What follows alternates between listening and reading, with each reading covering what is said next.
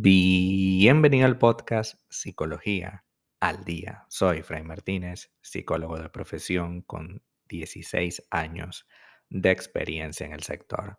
Como pudiste ver en el título de este episodio, hoy vamos a hablar un poco acerca de cuando tu pareja no te ama, no te demuestra amor, pero tampoco te deja ir. Esta es una relación basada en el apego que es extremadamente común y que es necesario que tomemos en cuenta para poder gestionarla de manera eficiente. Gestionar la partida, claro está, porque como tú comprenderás, no puedes vivir al lado de una persona que no te quiere, pero que tampoco es, em, tampoco te deja ir, ¿no? Entonces es una relación basada en el caos. El amor siempre nos plantea preguntas, ¿no? Aunque algunas de estas preguntas parecieran ser un laberinto. Por un lado, decimos, sí, evidentemente me quiere. A veces me lo demuestra muy bien, pero también esta persona está haciendo todo mal. O al contrario, esta persona no me quiere, pero también no desea que me vaya de su vida. Esto es una pregunta difícil, pero hay que hacerla igual. Si alguien no te quiere, si alguien te está haciendo daño, pero no te deja ir, ¿por qué deberías quedarte? La respuesta que le digo siempre a mis pacientes es, no te tienes por qué quedar en un sitio donde no te brindan las condiciones necesarias. Tenemos que tener claro que las condiciones son más importantes que el amor. Y lo voy a repetir. Las condiciones son más importantes que el amor. Porque el amor, tarde o temprano, puede florecer. Porque el amor probablemente está allí, pero si las condiciones son adecuadas, puede florecer. Si las condiciones no son adecuadas, aunque haya mucho amor, mucha pasión, tarde o temprano se va a destruir. ¿Por qué? Porque las personas necesitamos de condiciones claras para poder establecer nuestros vínculos. Cuando alguien abiertamente no te ama, porque actúa de manera inconsciente, porque es inmaduro emocionalmente, porque te monta los cuernos, porque por todas las anteriores, pues hay una demostración clara de que esta persona no te está queriendo, no, no está haciendo su papel en esta historia. Y es evidente que mientras esa persona no haga su papel en esta historia, mucho menos nosotros vamos a poder. Tengamos claro que para poder sostener una relación sana con otra persona, es necesario no solamente que haya amor, sino que también hayan condiciones sanas.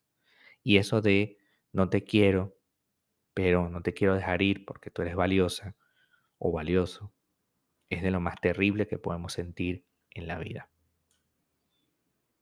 Lo que siempre termina creando una confusión es que si amas a esa persona, terminas convenciéndote de que eres amado también por ella.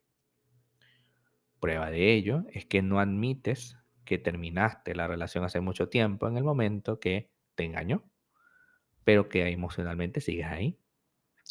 Una de las principales razones por las que una persona no te ama, pero quiere que tú estés allí a su lado, es porque la, tiene una necesidad egoísta. La otra persona sabe que no te ama, pero también sabe que te necesita. Quizás no sabe lidiar con su soledad o no ha encontrado una nueva pareja. Si lo hace, no va a dudar ni un minuto en terminar contigo. También puede ocurrir posesividad. Muchas personas no toleran la idea de que su expareja vaya a ocupar perdón, de que su pareja vaya a ocupar el espacio que tenía con él con otra persona. Asumen que su pareja es como una especie de posesión que no deben ni tienen por qué perder. El temor a que te vayas a, conseguir otra persona y le generes una herida emocional narcisista, es lo que no te permite dejar ir. ¿Por qué digo una herida emocional narcisista? Porque vamos a estar claros, es lógico que si yo no te amo y te suelto, tú tendrás que rehacer tu vida, ¿no?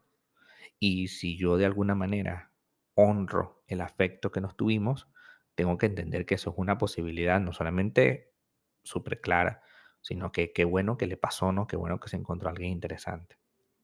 También falla la madurez. Quizás lo que ocurre simplemente es que la otra persona no tiene idea del significado de amar realmente, sino que le gusta que le amen, pero no sabe cómo corresponderle.